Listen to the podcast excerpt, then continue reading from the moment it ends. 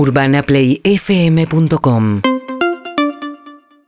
8 y 24 de la mañana ya sale el sol, ¿eh? el cielo plenamente celeste. Vamos a hablar de un tema que yo insisto que quizás los medios le prestamos menos atención de lo que debiéramos, que tiene que ver con la bajante extrema del río Paraná. Se vieron algunas imágenes esta semana de unos bancos de arena que parecen directamente, nada, un río seco, un banco de arena, que tienen que ver con una situación de mucha sequía que está provocando, por un lado, problemas de suministro de agua en varias provincias, pero además tiene un efecto que es que Yacyretá, por la bajante del Paraná, genera un 20% menos energía que el año pasado.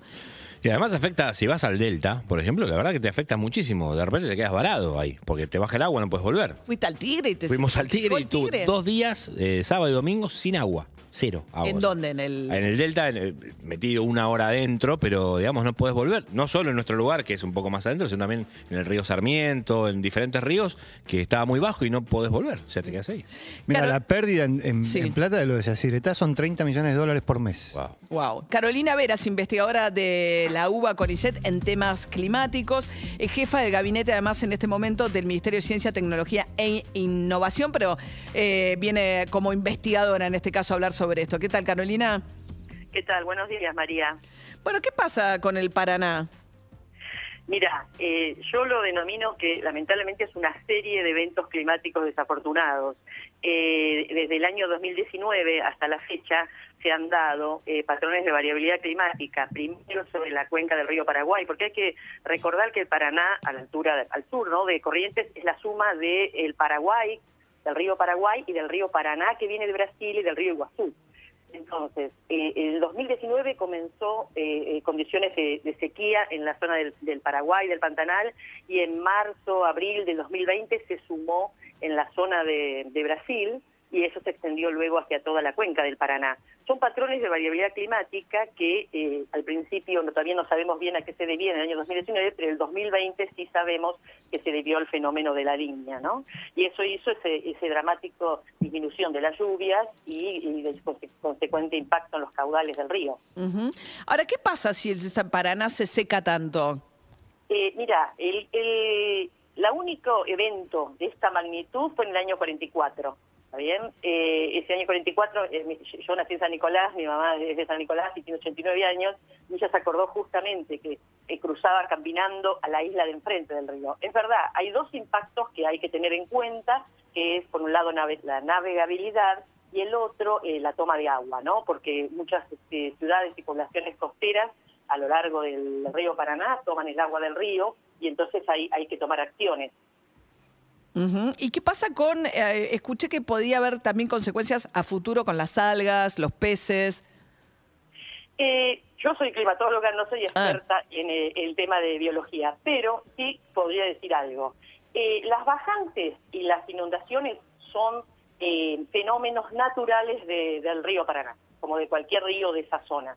Entonces, eh, eh, eh, es- estas oscilaciones que hace el caudal del río, los ecosistemas naturales eh, están adaptados a esas situaciones. Puede, obviamente, en, condiciones extremas, eh, impactar, por ejemplo, eh, porque ahora tenemos el, el tema del cambio climático, ¿no? Eh, eh, no hay evidencias de que un evento de sequía se puede atribuir a un cambio climático. Pero sí ya sabemos que tenemos, estamos en un mundo de un grado de calentamiento más.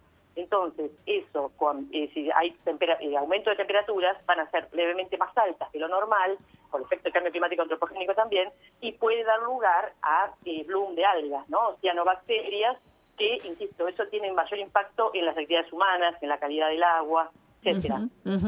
Ahora, ¿no está claro que la sequía extrema y la bajante del Paraná esté vinculada al calentamiento global?